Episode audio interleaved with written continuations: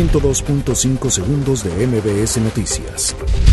Juez bloquea ley de Donald Trump sobre detención de niños migrantes. Comisión Interamericana de Derechos Humanos visitará México para verificar condiciones de menores migrantes.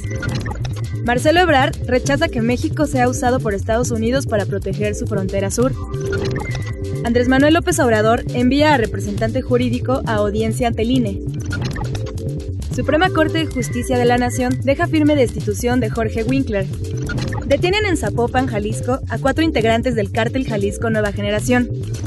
Vinculan a proceso a la bruja por el secuestro de Norberto Ronquillo. Explosión de polvorín en Hidalgo deja al menos dos muertos. Papa Francisco felicita al Club América por su 103 aniversario. Café Tacuba graba su segundo MTV Unplugged. 102.5 segundos de MBS Noticias.